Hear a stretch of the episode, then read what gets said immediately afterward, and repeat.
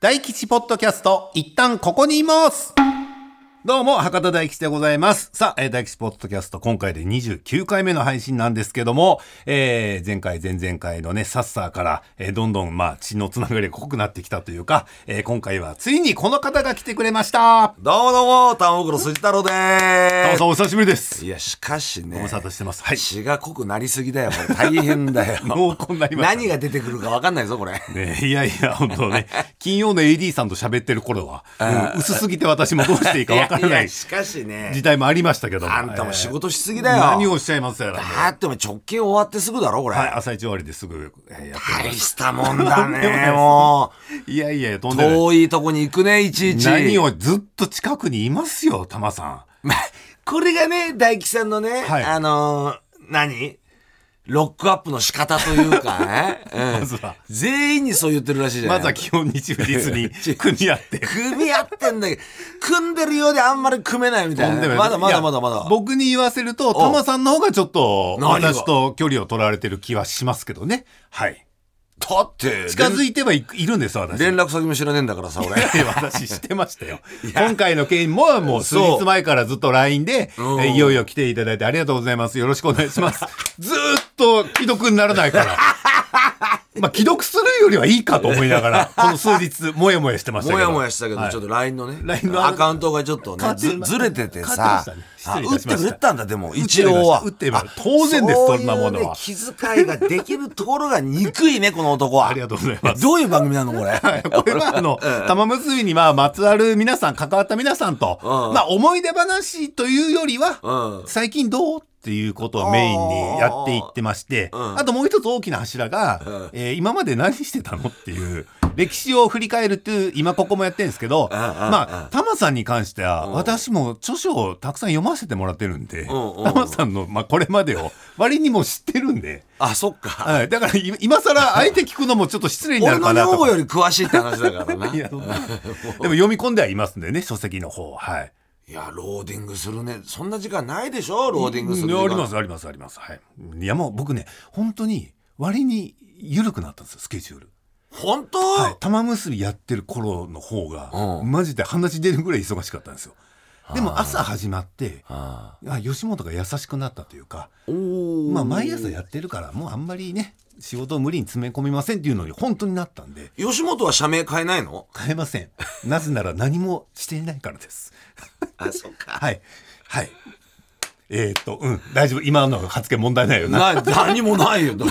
俺だってうまいよ、そこは。地雷踏まねえように生きてきてんだ。そうじゃねえともう40年ぐらいやってねえもん、俺。いやこの前、んほんと久しぶりにノブくんと飲み行ってあノブはい、うんしみじみ喋ったんですけど、うんうん去年の今頃、こんなことになってるって思わないよねっつってああ。芸能界全体もそうですしそうだよ。うちで言うと同期連中がね、うんまあアキレス腱切ったりとか、うん、なんかね急にテレビ出れなくなった うりいまやい。いやもうちょっとね一寸先は闇ってね、まあね、こう、うん本当言葉落とあっして穴あるし、はいわからないよね。どうしていいかね。えーで我らがアントニー猪木さんは一寸先はハプニングそのハプニングを楽しむんだっておっしゃってましたけどああ。もう楽しめない時代に来ましたよね。だってさ、い今日この本番始まる前大吉さんさ、はいはいはいうん、これどういうラジオなのっていうかどういう番組なのって言ったら「え遊びです」って言ったもん な、言いましたはいはっきり言いました、はい遊びじゃないい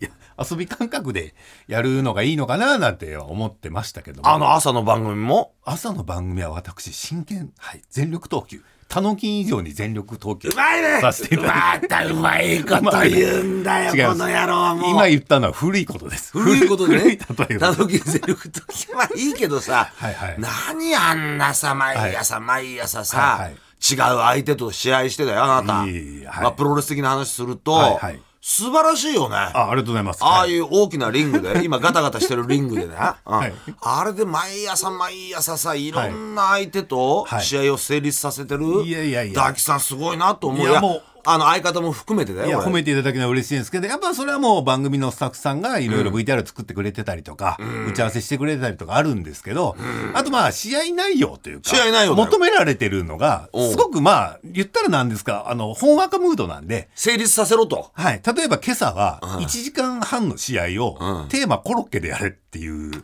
番組なんですよ。この試合難しい組み立 てが難しいけど、まあでも、そこまで大技が出ることもないし、言ったら場外乱闘なんかないじゃなないいなコロッケはな、はい、明日のテーマ、オリーブオイルですよ。オリーブオイルで1時間半。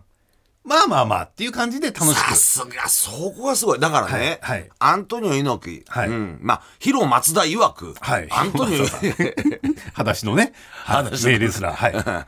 ヒロ松田曰く、はね、アントニオ猪木は、はい相手が放棄だって名勝負を作れると、はいうおんっしゃってましたいうことでしょ、はいあなたたちはそうなんだ よ。そうなるとゲストの方が放棄みた いになるんで、それはやめて。そっか。 ゲストの皆さんの力あってこそあのちょっといい放棄。もちろん、いい放棄じゃないいでや相手が掃除機ダイソンでも、す。でもないんです。はい。あの、ごごみ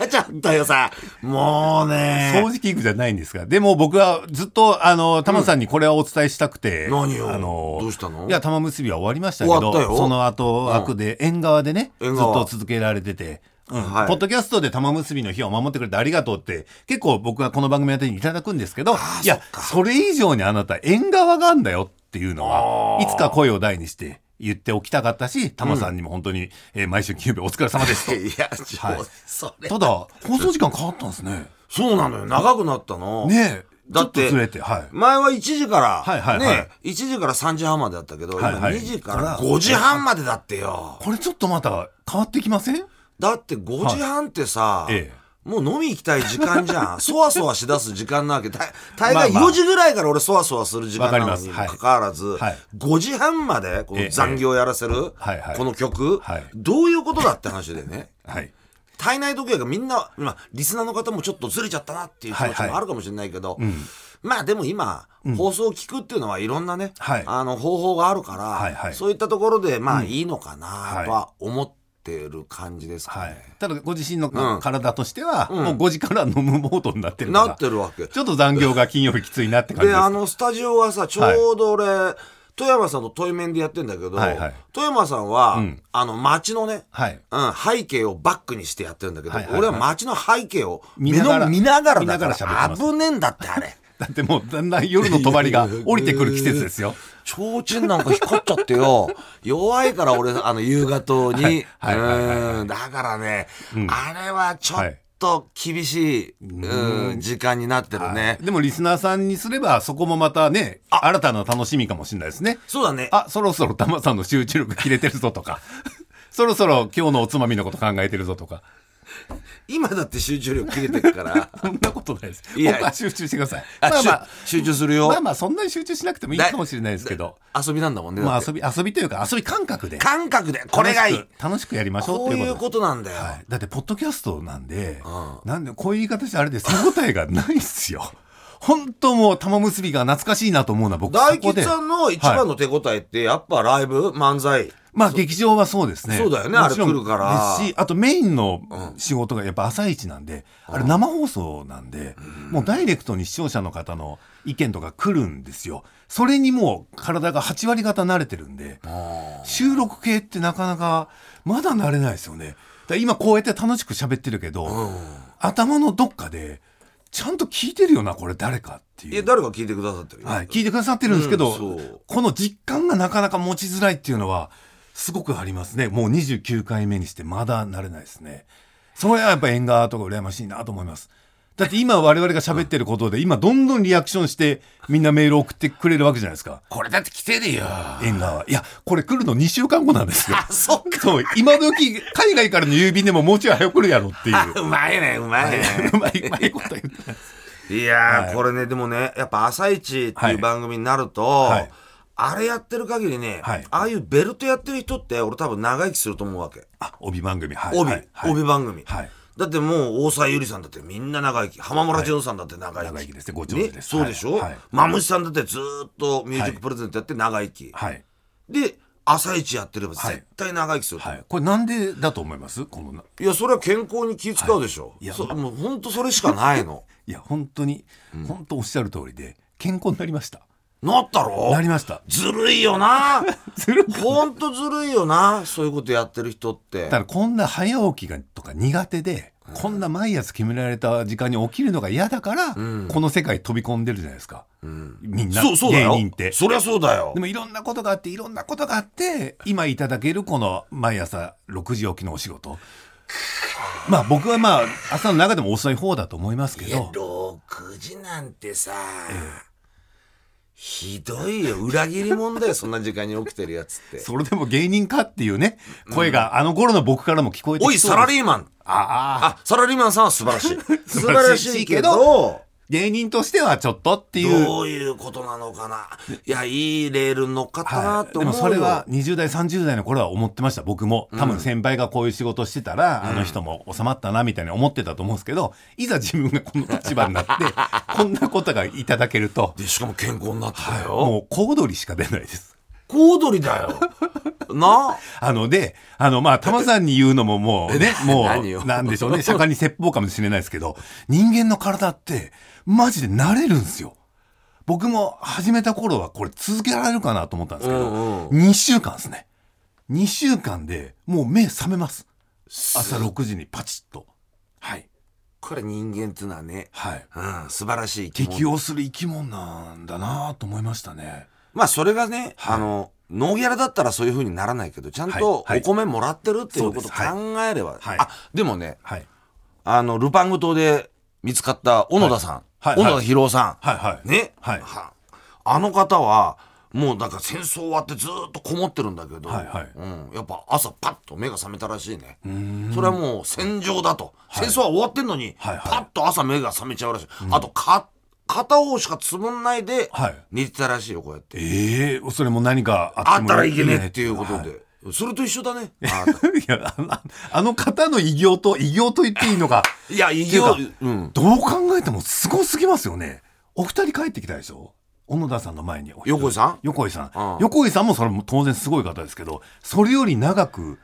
一人でいたんでしょこれねやっぱり横井さんと小野田さん、はいまあここは難しい話だけど、はい横井さんはまあ帰ってきた、まあ、はい小野田さんも帰ってきた、でもはい小野田さんははい最後の最後まではい自分の持ってた刀はいピカピカに磨いてたらしいよ。おー横井さんはもうなんていうのもうサバイバル生活に突入したんでしょうねだ多けだけだけ分だけでも小野田さんはもういざとなったらってもいうなったらっつって刀研いでたらしいからね。ねでそれをたった一人であああのジャングルの中で。であったんでしょもう帰ってこいみたい な。これを朝一で。朝一で特集すると、ちょっと試合コの組みロ立ッてケ。コロッケからあ、 横井さんまで。横井さん まで小野田さんま小野で。田さんまで。はばかり。いや、そんな試合全部できるんだから、あ なそんなのね頭さんだってやってきたじた。ゃないいや、俺ね、やっぱできないねい。や、でも、うん難しいなと思うのが、やっぱ共演者が若くなってきてるんで、なんか、なんかね、ミスることもあるんですよ。これ朝一じゃないんですけど、この前あの、ココミさんってあの、COCOMI っていう、まあ、わかりやすく言うと、キムタクさんと工藤静香さんの娘さんおおと鈴鹿央士君っていうこの2人のすごい。若い Z 世代が音楽番組の特番やりますと。でこの2人が MC なんで僕アシスタントとして呼ばれていったんですよ。アシスタント MC でお二人のサポートしてくださいっつって。でやっぱ言ったらあれですけど日本中が注目するねお子さんなので。で何よりもやっぱこの子が出る番組はお父さんお母さん見るじゃないですか。そうだよ。授業参観だ、 俺。みたいなもんだから、僕もやっぱ、あ、この番組あの二人見るんだと思うと、やっぱもう気合も一段階ぐらい入りますよね。で、メンバー表見たら、スタジオゲストが大久保さん、荒川静香さん、そして我らが伊集院さん。もう盤石。盤石まあ、の伊体集院制。、伊集院を放り込んどきゃいいんだ。あれもうなんと、あれ、伊集院何でもいいから、あれ放り込んどきゃいいんだ。しかもテーマが昭和歌謡ですから。昭和のヴィンテージソングを若いお二人に教えるという、もう盤石すぎるでしょ。そこに俺が呼ばれてないことにイライラするというところを、今、大吉さん出してきてるわけ ね。そんなこといいけど、いいけど、いいけど違うよ。違うそれででもそうどうしたよ盤石の体制おーで奥進んでたんですよで楽しく穏やかに和やかに朗らかにやってたんですけ ど途中で悪友さんの話になるおいおいおいおいおい。で悪友さんがどんだけすごい作詞家だったかっていうのをもう本当にエピソード込みで伊集院さんがわーっと喋ってくれて、おいはいはいスタジオ大盛り上がりで、うんいいねあーやっぱさすが伊集院さんすごいなってあー若い二人もキャッキャって聞いてる、なるほど、初めて聞きましたとか、いい感じ、いい感じ、いい感じだよと思ったら、ここみさんが、そそうなんですよね、アクユさんって本当、子供の歌もやってますもんね、つって、僕の方をパッと見て、ザ・ウルトラマンとかそうですもんね、って言あ、われ来たんたですよあ、来た来た来た。で、一瞬、止まっちゃって僕。というのも、ザ・ウルトラマンってごアニメ存知ですよアニメだよそうなんです。アニメ版なんですよ。誰もが知ってる知ってるウルトラの戦士っていう歌なんですけそうど、それを、ココミさんの口から出るなんて、想定もしなかったんで、めあ、英才教育なのかねなてんいだうそから。で、キムタクさん僕より下なんで、で、ザ・ウルトラマンって僕が小学校3年とかなんですよ。うんうんうん。だからし、まあ言ったら、まあ、お母さんは僕同い年なんですけど、お母さんね。はあい、あので人もお母さん見るタイプじゃないし、アニメ版あ、のウ見ルてトラなマい、ン見は多てない分、、見てない。もっと大人びたもん見てただろうあ、 し、うまいね、また。表現がうまい。いやいややっぱ、で、でお父さんもメモんなきゃ、今の言い方。で、お父さんもちょっと年下ですけど、そんなウルトラマンのアニメ見るぐらいならまあ違う、うんなんかことやってるような気がして、で、何より世代があまりにも違いすぎるから、うんなんかのウルトラマンと間違えてらっしゃるんだって僕思っちゃったんですよ。で、えー何のウルトラマンなんだろうねって言おうかなと思ったけど、もうこんなとこで恥かかしちゃいかんと。もう偉い。うん平成のウルトラマンのなんかと国民さんきっと間違えてらっしゃるかああら、もうここはもう聞こえないふりを、見て見ぬふりを渡したん ですよ。見て見ぬふりっていうか、うんうん、だよね、ぐらいの簡単なうなずきで進行させたんですよ。でもどっか引っかかって、なんでザ・ウルトラマンなんて間違えたんだろうなと思って、終わって楽屋で、まあスマホで調べたら、ザ・ウルトラマン作詞悪友さんで「えなんでここみちゃんザ・ウルトラマン知ってんの?」って言ったらマネージャー情報で、とんでもないアニメファンなんです、あ、そうなんだ。はい、だから知ってても不思議じゃないというかだからあのパスはここみちゃんからの「私こういう面もあるんですよ」っていうパスだったのかなであなた特撮好きですよねアニメ好きでしょさあどうぞっていうやつをこれはね、私知らん顔してふーんみたいないやこれもう授業参観だから、多分、見られてるおんですよ。二人から、ええええええうんまあ多分オンエアでは丸ごとパッと言われてるあきらあそっかでしょうけどある日の食卓で言われるんでしょうね。うまいこと言うね。そういえば聞いてっつって「あの時 ね私言ったんだけどあのおじさん知らん顔したんだけどそんな告げ口するような子じゃないけどその時にやっぱ決めつけるのは良くないなと、この世代が知ってるわけないもんザ・ウルトラマンアニメだしウルトラマン80なら平成ウルトラマンとかにも出てくるんですよあんま変わんねえよ。ウルトラマン80とザ・ウルトラでマン。もザはもうアニメ版だから出てきようがないんですよ今のウルトラマン、ああ、あれはちょっとね。だからもう、あもう勘違いしてらっしゃると思ってパッと話をすごい娘だね。はいだからいやーだからそういう面をね、んあのまあオンエアなされるかどうかは別にして出してあげられる機会を私は一つ失敗しとるんですよ、いこうやいうミスもありますで、まあ、はい致命的でもないと思うよ。そうですかね大丈夫だ、あなそた。うですかねああうんあの時言わなかったですねとか言われないですかね言われない。絶対言われない。でももうますますちゃんとだから若いからっつって多分どうせ知らないだろうとかいうのはもうやめた方がいいなと思いましたね今の今の Z 世代って変に昔のこと知ってんすよあ、のネットがそうなあんですよるからか。サブスクとかそういうので見てるからうわー悔しいね。悔しいというかはい本負当けちゃうんだ。痛恨のミスですだからこっちはこっちで記憶がどんどん薄まってるか まあ、らどんどんな、年取ってくれや、どんどんどんどん、名前出ねえもん出ね。ないですね、うはいん、誰だっけ、名前。えなんえてえっと博多のほら博多の、博多のだ。ほらほらおめでたいって そそうそんなこと言い水ながら炊きなんですね。はい。そんなこといいな。ちょっと一回ジングル入れましょうかね。ということで、こんな感じで今日はタマさんと楽しくおしゃべりしていきたいと思います。喋るね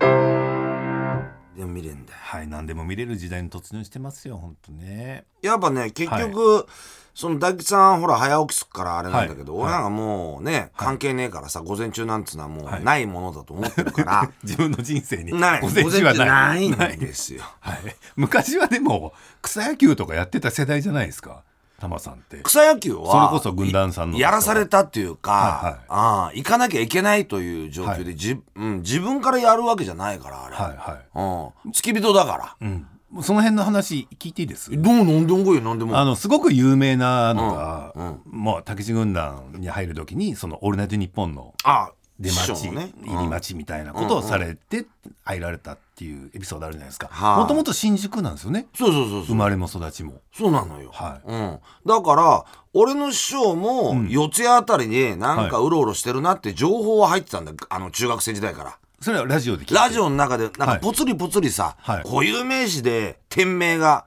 共通の店名とか出してくれて。はいはいそれああそこかなあそこかななんつって、はいはいはいやっぱこうリスナーとしてはね、はい変態としてはやっはいぱはいそういったことをこう頭に入れて、実際そこ行ってみたらあこういうお店あった四谷にあの店があったみたいな感じおでバー当たりしてるわけなだるよほどねお昼間ロケハンしてるんですねたけしさんの番組で出てたのまあ、ロおケ店ハのン、名前をロロケハン。見て、うんあここかなとかで、へ必ーずあの、オールナイトニッポンで、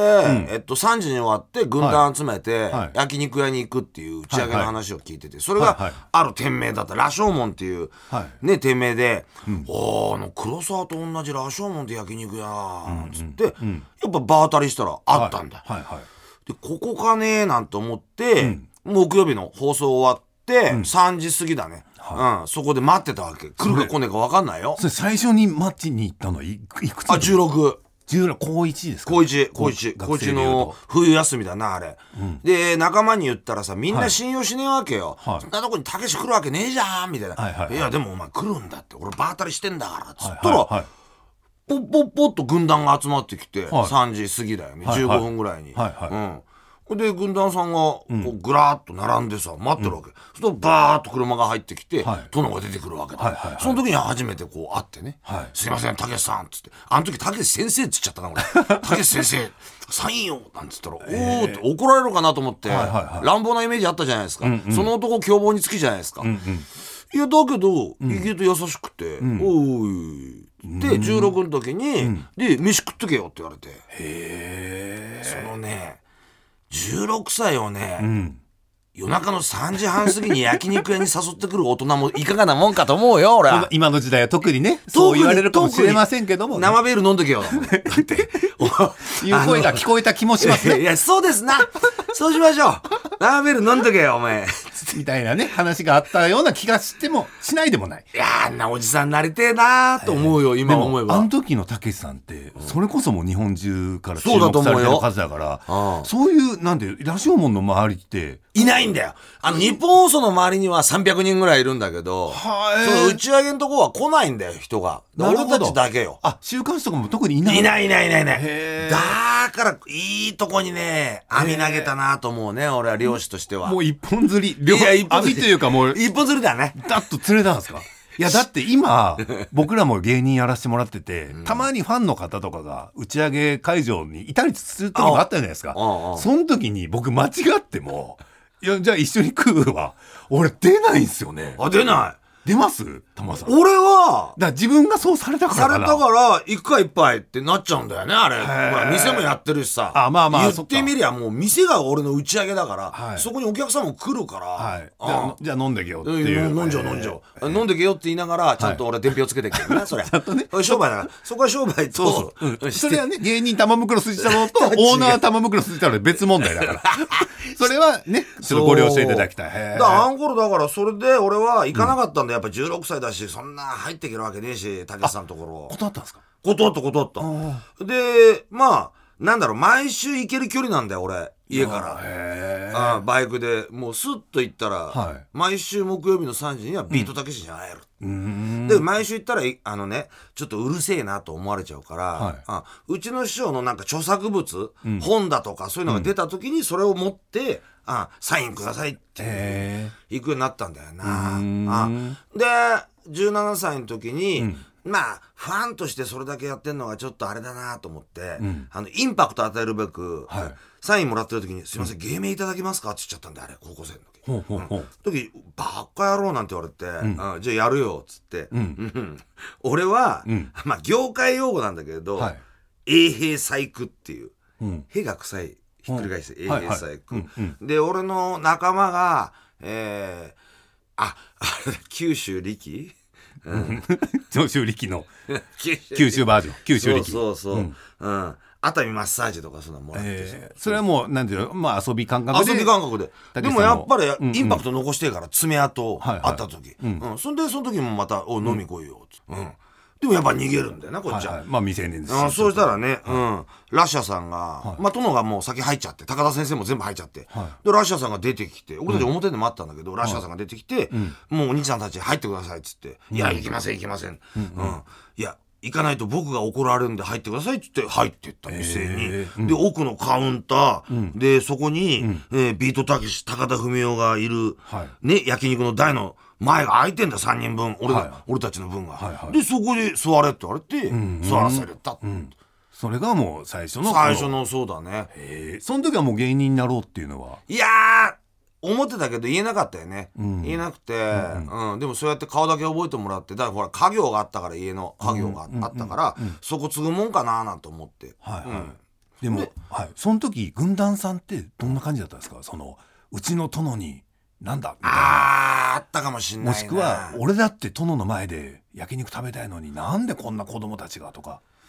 あれファンサービスでやってくれてるからまあ軍団さんは軍団さんでこっち側のテーブルで盛り上がって飯食ってたしねうん、その辺はまあだい大丈夫とい大う丈か夫だったな歓迎してくれたんですね、うんまあまあまあそうかもしれないそこで何喋ったんですか最初しかも横に高田文雄先生いていてだよはいそれこそ「オールナイト」の2人 をね3ツ人ーがトップ独占する時間ですもんこれねはねなかなかなもんだったけど、何喋ったんだっけなあこの間見た「顔名人劇場面白かったです」とかさそんな話だよ感想を言って 感想言ってそうかありがとうなとかで、おめえらはなんだどこ住んでんだこの野郎とか言われて、ああ、新宿ですとか言って、うんで、ど、どこの高校行ってんだっつって、ど、なんたら商業高校です。お前バカじゃねえかって言われて、それでゲラゲラ笑われたりとか、で、いじられて、うん、で、食えなんつって、もうすごい初めて見る焼肉だよね。それまで焼肉はまあ、家族で行ってたけど、すっげえ焼肉だよ。いやだってなんか、まあい有名店でしょ高級店でしょ 言ってもなんか塩カルビなんて知らないよね。はいはいはいああ高校生には早いそううん早い早い早いですよ早い早い、うんあもうお前はもう食べ放題でいいと、スタミナ太郎でいいっていうような時代にね、うん、そんなもん食べさせてこんな美味しいもんがあんのか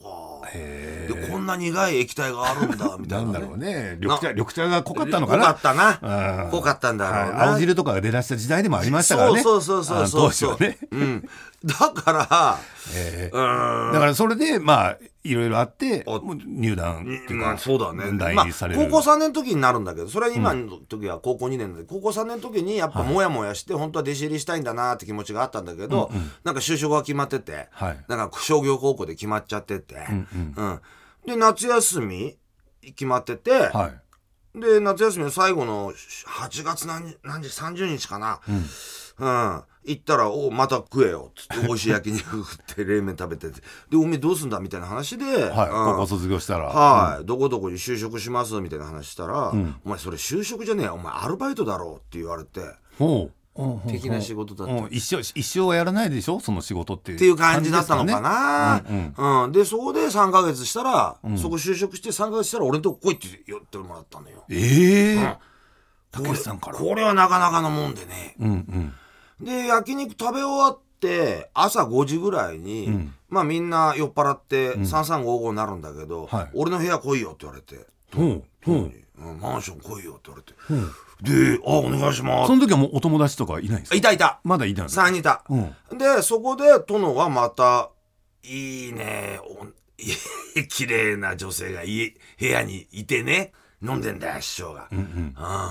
ほんで俺らもう正座して「いいかお前芸人なんだったらな」みたいな話をこうしてくれて「うん早くお前らまだ高校生だろ」って「このまま入ってすぐ売れちゃダメだぞ」っつって、うん見てみろ、うん、ある事務所のね、アイドルたちの名前をずらずらずらと出して、あいつらなんかお前早く売れてよ、うんあいつらのもう30歳とかねえからななんて言われて、うんそういう訓示を受けて、うんほうほ訓導を受けたかな、うはいはいうん、そんでその時に「じゃあお前高校卒業したらどうすんだ」っつって「あ実家から通います」っつって「なあ実家から通うのってお前芸人らしくねえから」っつって戸棚からこうお金を出してくれて20万円いただいて、はい当時でだよね、はいでこれで部屋借りろと。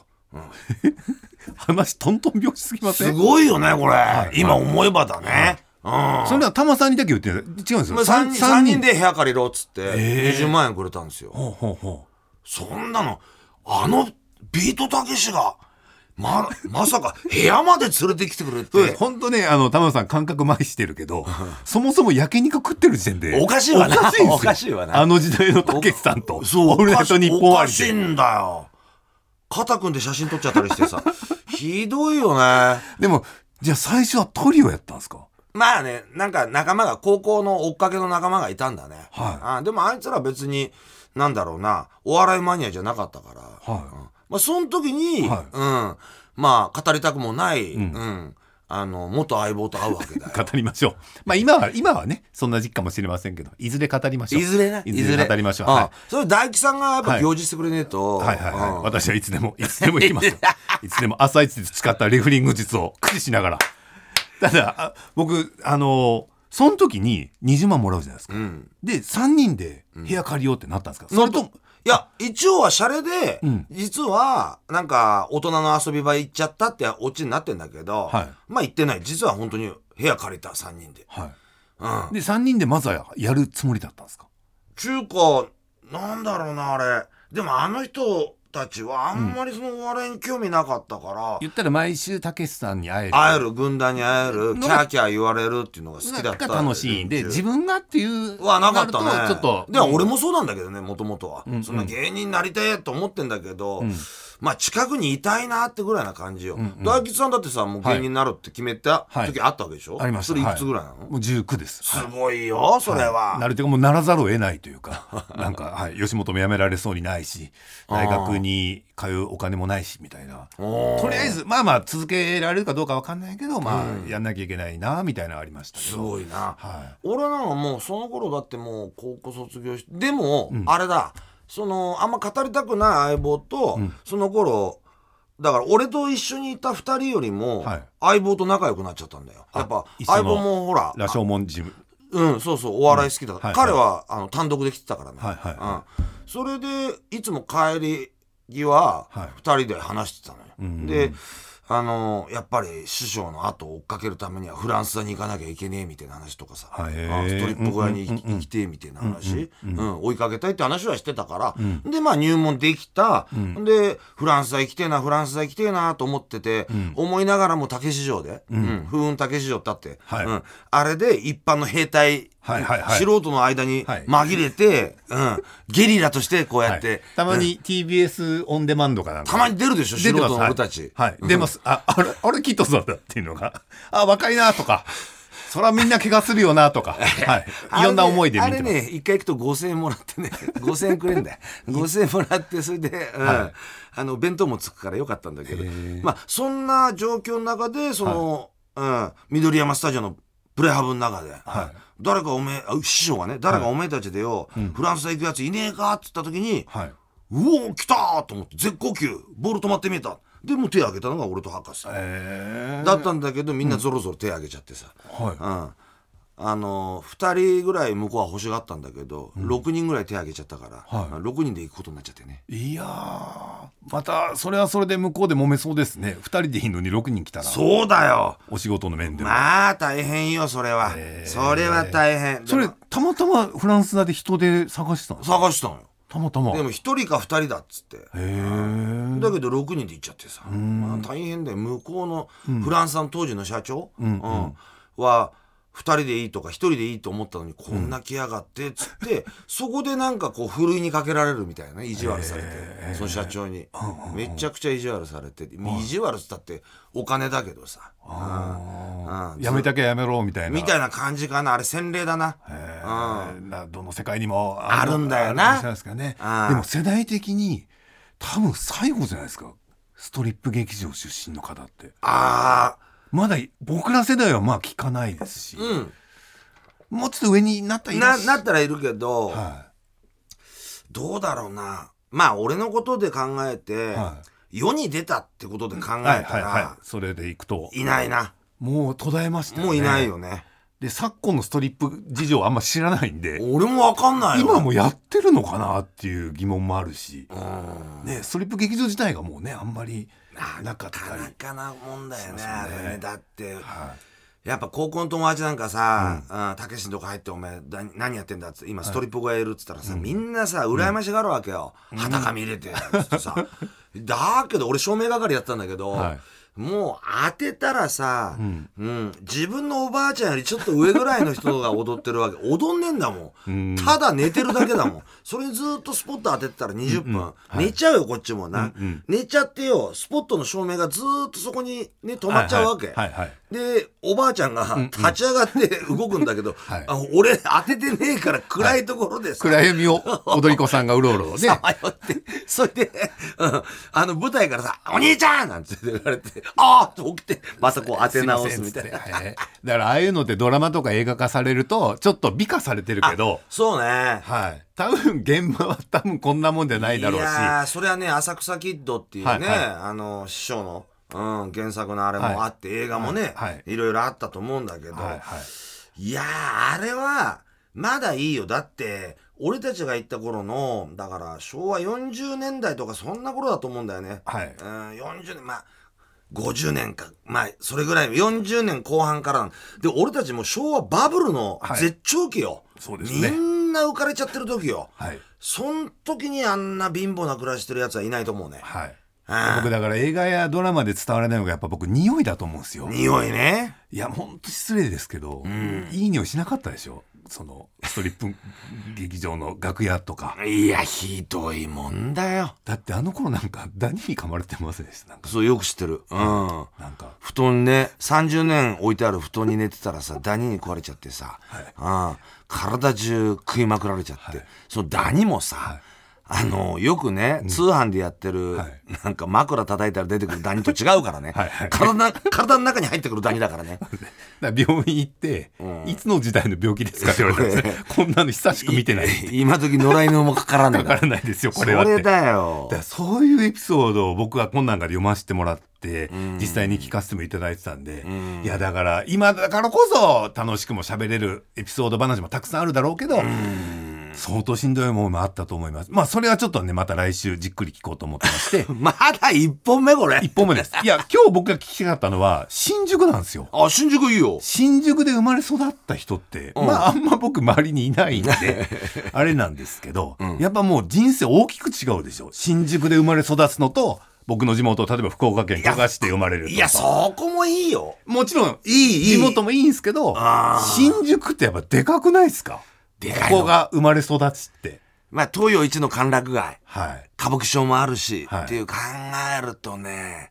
ちょっとお家は西側だったんですかお、西新宿。はい西新宿一丁目。はい、当時はまだそんなに栄えてなかった何にもねえなとは言いながらでも繁華街はたくさんあるでしょ歌舞伎町はあるよね。はいで、あれは東口側になるんだけど、うん、まあ、西口側ってあの、京王プラザホテルとか、高層ビルが建ってる方側なんだけど、いはいあっちなんか何にもなかったね。あの、ちっちゃい頃の記憶、写真見たって何もない。ビルも何もない。ヨドバシカメラもあんなでっかいビルになってないぐらいな、2階建てぐらいのヨドバシカメラだったりするし、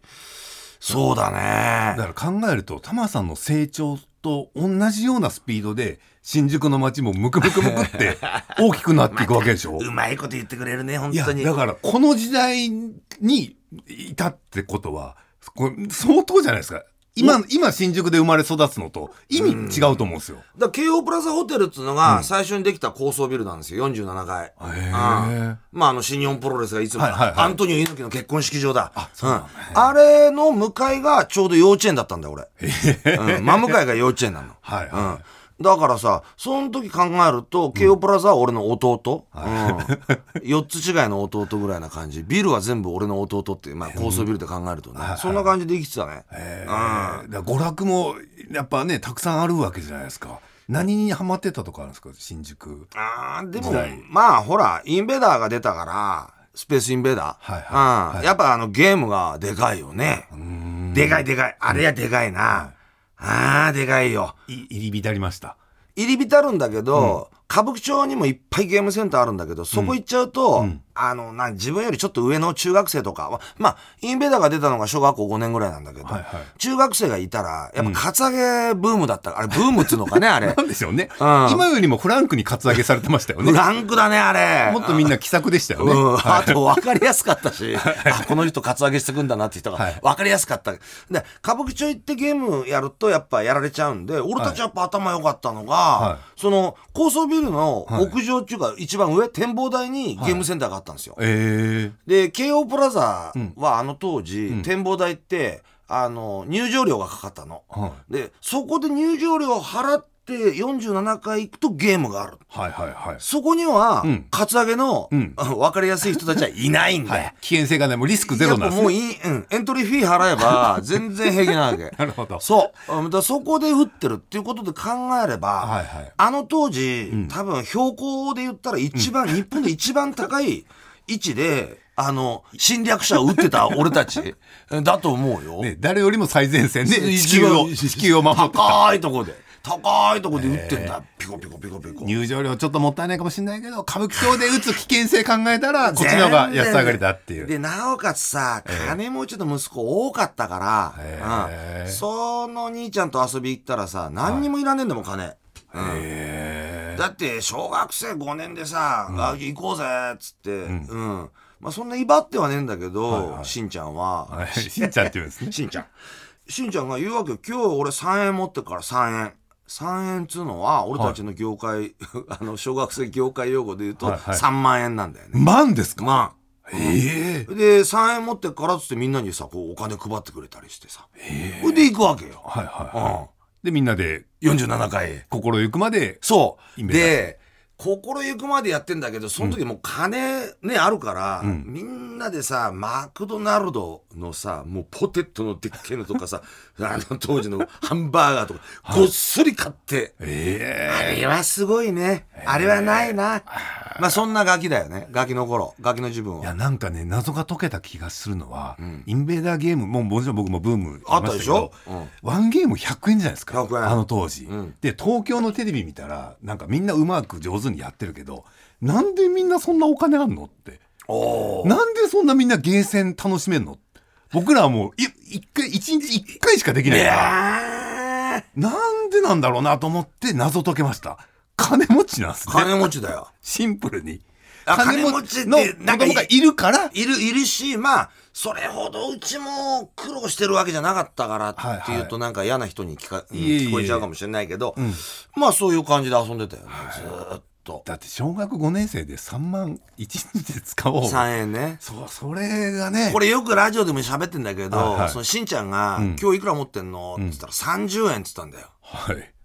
ほう三ということはうん30万持ってたんだよ。30万。おばあちゃん子だから、おばあちゃんがお小遣いでくれちゃうわけよ。30万。うん。さすがに使い切らなかっただからその時はやっぱゲームじゃなくて、当時なんか切手集めるのが趣味だった、はいはいみんなは流行ってましたね流行ってたでしょ切手ブームはいで切手センターって新宿にあって、ええそこで30万円分さ、 本当にごっそり買ってたわけ小学校休んではいはいだからもうすぐ警察に通報されちゃってそりゃそうっすよね30万使ってる30万小学生がだよ、はいはいはい、うん、切手の1枚じゃねえからシートで買っちゃったんだよみんな ごっそりごっそりごっそり、